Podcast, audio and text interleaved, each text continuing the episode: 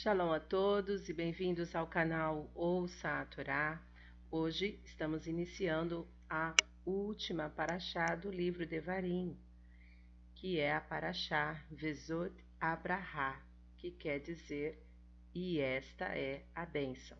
Esta paraxá está no capítulo 33 e 34 do livro de Varim, Deuteronômio. A primeira aliá está no capítulo 33, do versículo 1 até o versículo 7. Vamos abrahar? Baruch atah Adonai Eloheinu melech haolam asher bahar banu mikol hamim venatan lanu et torato Baruch atah Adonai noten hatorá. Amém. Bendito sejas tu, Adonai, nosso Elohim, Rei do Universo, que nos escolheste dentre todos os povos e nos deste a tua Torá. Bendito sejas tu, Adonai, que outorgas a Torá. Amém. E esta é a bênção que Moshe, o homem de Deus, pronunciou a respeito do povo de Israel antes de sua morte. Adonai chegou do Sinai de Seir, ele raiou sobre seu povo, e com ele estavam miríades de santos à sua mão direita, havia uma lei flamejante para eles. Em verdade, ele ama as pessoas, todos os seus santos estão em sua mão. Sentados a seus pés, recebem dele a instrução, a Torá que Moshe ordenou-nos, como herança da comunidade de Yaakov. Então o rei surgiu em Yeshurun, quando os líderes do povo foram reunidos. Todas as tribos de Israel estavam juntas. Que Reuven viva e não morra, apesar de seus números serem pequenos. Ele disse a respeito de Judá: Ouve Adonai o clamor de Judá, traze-o para teu povo, permite que as mãos deles os defendam mas tu auxilia-os contra os inimigos dele. Amém.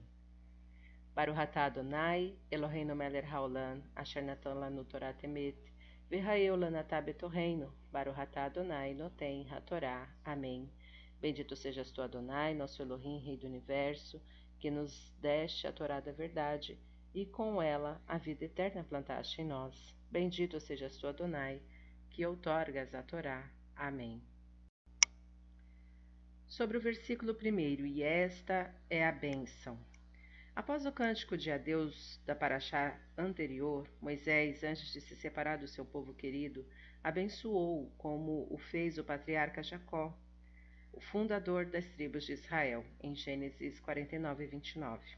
Convocou então toda a congregação e a abençoou a cada tribo em separado, destacando o papel que haveriam de desempenhar ao longo dos tempos abençoou os filhos de Israel. Estas maravilhosas palavras de despedida do mestre Moshe são as mais significativa expressão do otimismo e da fé que define o segredo da existência e continuidade do povo judeu. Moisés estava fortalecido pela coraça de uma fé poderosa e quebrantável, que lhe deu coragem para defrontar-se com o desastre e a morte, e mesmo assim contemplar a onipresença divina.